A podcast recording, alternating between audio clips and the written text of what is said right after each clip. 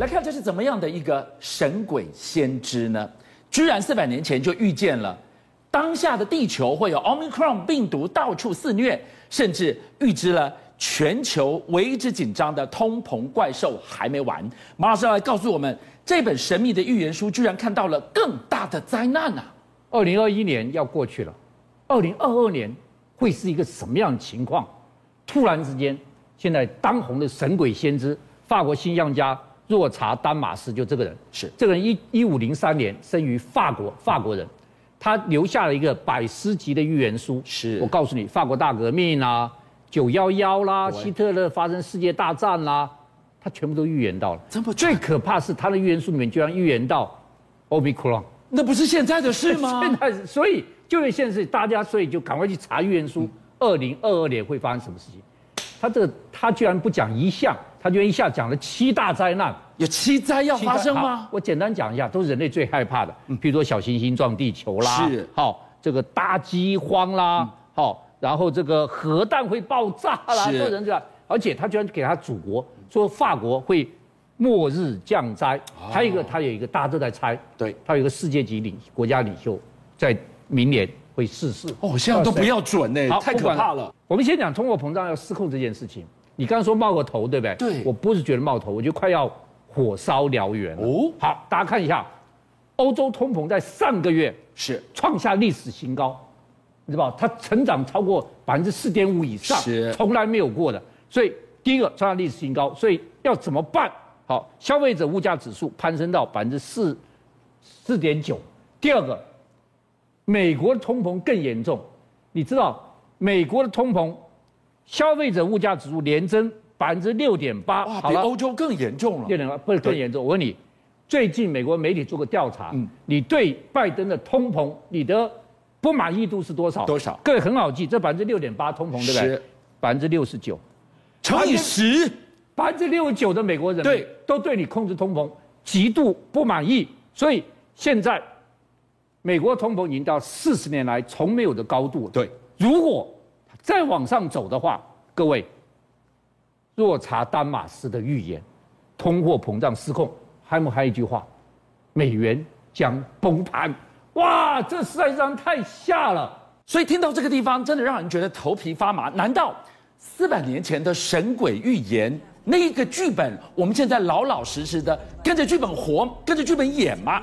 他另外提到了，未来的世界将是 AI 争霸的世界，甚至人类会跟机器人对打。哎，创下，我们看到是电影里在演的吧？离我们多远？它会发生吗？军校这非常的近，而且近的部分不是对打，而是像我们的老祖宗智人灭了里安德塔人。我们下次要担心的是类人会不会灭掉我们这些真人？你看到现在我们在画面上看到了这个呢，就是亚美卡呢，这是一个机器人，对不对？他现在还是做的，让你知道他是个机器人。可是俊相，你要看到他从头到尾，当他开始软机开开始还在关机的时候，开机的那个阶段，你看嘛，跟跟我们人类一样，在快要睡醒的时候。身体不自觉的肩膀要动一动，很可怕欸！对，我们好像醒来了，对不对？要松松筋骨，然后那个眼睛一眨开，眼睛要一眨，哦，有一点点好像还感受不到现在的情况，有点像我们刚醒来的时候那种迷迷蒙蒙的样子。然后手机手会看一看，哎，是不是天亮了？哎，是不是我的手在这边？然后那个眼神，你看谁进来了？他吓了一跳。对，然后要有人跟我打招呼吗？然后怎么样吓了一跳？然后脸上的表情那个都拉起来，因为这很可怕了吗？刚提到一个很复杂的是眼睛。观其眸子，人焉收哉啊！最难最难的人的眼睛，千奇百怪的表情都在里面，你要怎么拟真呢？他那个叫做我们知道眼睛叫做灵魂之窗。对，你看着眼睛，看着你眼神，看着你，轻轻的一眨一动，然后轻轻扎起来，你看到没有？他现在这个机器人的这个眼睛里面会凝视着你，会听倾听你的声音。当他在倾听的时候，当他在思考的时候，如果他把旁边都变成是肉色，你装上眼睫毛。拿掉之后，你会以为那是一个真人，他眼睛在看着你。我以为一个人躲在这个壳子里面呢。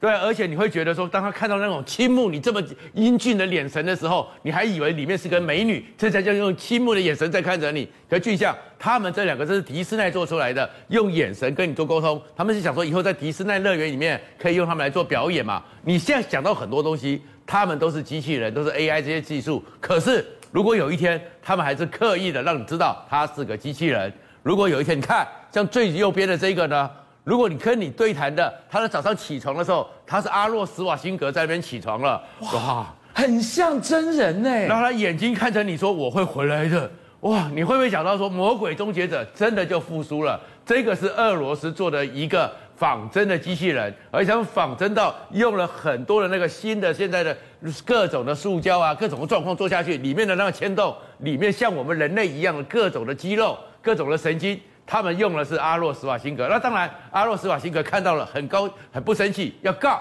所以他们现在在求，就是说有没有人自愿的把你的脸当成这个机器人的脸，然后跟他互动一百个小时，让他把你的声音、表情通通抄下去。可俊相，如果有一天这些机器人通通都变成是像真人一样的表情，像真人一样的脸皮，今天是阿诺·施瓦辛格，明天呢可能是林炳书，明天可能是黄创夏，你走在路上的时候，你叫他是真是假？哇，这样子的时候，你到时候他们都在路上的时候，你根本不知道雌雄难辨，是扑朔迷离。你怎么知道你旁边的人到底是真人还是假人？可是有个差别哦，他的力气一定比你大，对，他的体能一定比你好，是他用不完的力气，他的反应一定比你快。到时候你会不会感受到一个压力呢？我们看到了哦，他居然出价五百五十六万万，要买你一张脸的版权，让他去女真，真还要更真，哎。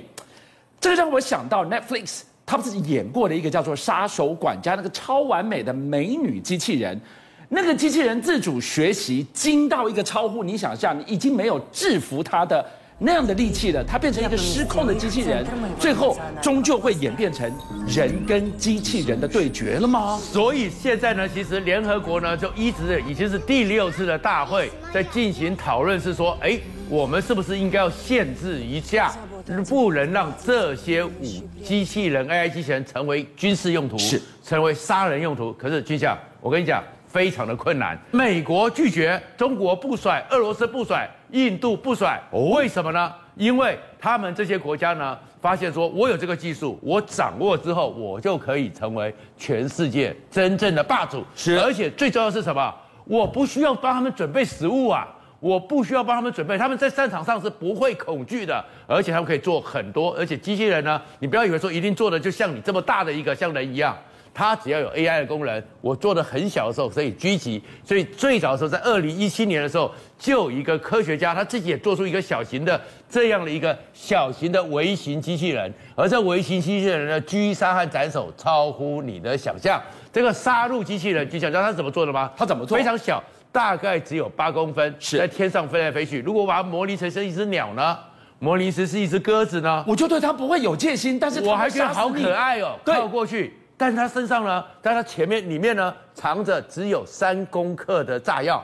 可是这炸药呢，它里面的是直接对着你的额头，蹦的一进去，可以刺穿头骨。这真实的世界，真实的战场，他被派出去过吗？已经是，当然距离那样的境界还有一段距离，对不对？可是已经有人这样子用了啊，而且在前一段时间的时候，叙利亚战争里面就这样子使用了。为什么？你以为说它是真的非常高科技？我要做到刚刚讲那种高科技，当然要那些全世界最领先的国家。可是土耳其的科技也是中等以上。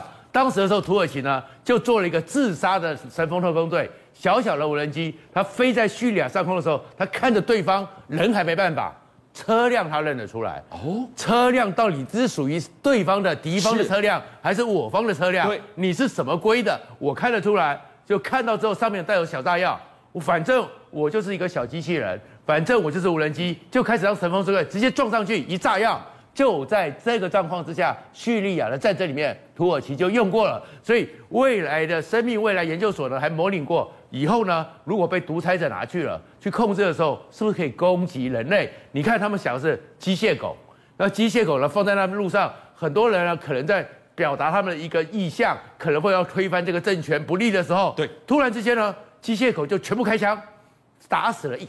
一整排人朝着这一个挨着一个准备鱼贯进去投票的人群，就把他们给狙杀掉了。因为你们可能投出来的意向不是当时的掌权者需要的，因为他可能要做一个表面上的民主。不过你这样的描述，大家都会讲说，黑是等亚的 N，那个是在剧本写的，你这样也太危言耸听了，会不会？不会啊！最近的时候，就是美国的一个机器人的一个展览，巨象看到没有？我们过去看到的时候，那个他们不是做出大狗吗？是，那可以帮你搬东西吗？你觉得好好哦，以后我们不用这么累了，对不对？它可以扛那么多东西，它可以扛不一一把枪哦，你看到没有？它可以帮你负重驮这些重物，它也可以背枪啊，它可以背枪啊。然后他自己在只狗在大狗在走的时候，它在泥泞的陆地上，它是在石块上，在冰地上，它都可以立刻的做一个平衡 feedback 的控制。对，如果它还有视觉辨识，你看到没有？这个大狗它可以在水里面这样走，可以这样潜伏，然后它又可以做视觉辨识，然后呢，它可以一走呢。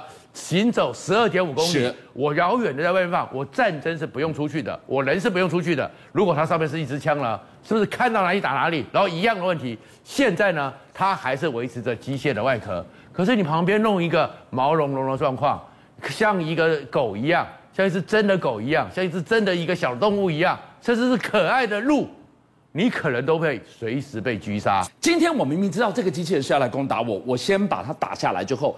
那机器人它有 AI，它会自主编队，它会判断，它会不会集结跟人类变成了团跟团的对抗呢？是的，这个东西已经不是想象了。如果我们看到有这样一个族群，而这个族群几乎也是万物之灵了，你会不会对这个族群感到害怕？是是，那这个族群如果它真的有能力、有智慧了，它会不会对我们这种族群感到害怕？所以一个最明显就是 BBC 特别做的，加拿大设计一个好可爱的机器人哦。这个机器人它就是让大家觉得它是很可爱的，是个 AI 机器人，然后让人家觉得说，哎，这样一个机器人可以是不是这样跟人类互处？所以呢，它还做的像蛋糕一样，小朋友看都觉得好可爱哦。然后呢，在路边以后，它已经是有粗浅的，是粗浅的 AI 能力，他会坐在路边，然后车子过去，因为很多加拿大啊、美国啊地广人稀，很多人就是在旁边伸个腿、伸个手招手，然后我就把他招过去。哎，有些时候有些人呢，老人家看到。哎，一对夫妻看到好可爱哦，我就来玩玩看哦，原来是这样子，把它载回去，然后就互动一下，下次把它放到哪边，甚至有些地方你看什么小孩子，他很可爱，他很可爱，他后来怎么了吗？结果有一段时间突然间好久的时候，他们想一想，他们还非常贴心，觉得载他的人呢，有时候觉得隐私会遭伤害，对不对？就把 GPS 给关掉，因为有很多时候，如果说你在做这个实验的时候，我觉得我在开车，我觉得你旁边这个可以记载我的所有路径，我觉得我隐私受侵犯嘛。可是也关掉之后，就因为关掉 GPS，哎，突然不见了，不见之后，竟然在一个社区里面呢，这个叫做希奇波特的这个可爱的机器人呢，被人家支离了，哦，破碎，它被肢解、被分尸了。你看到没有？最后出现的时候就是这个情况。邀请您一起加入五七报新闻会员，跟俊相一起挖真相。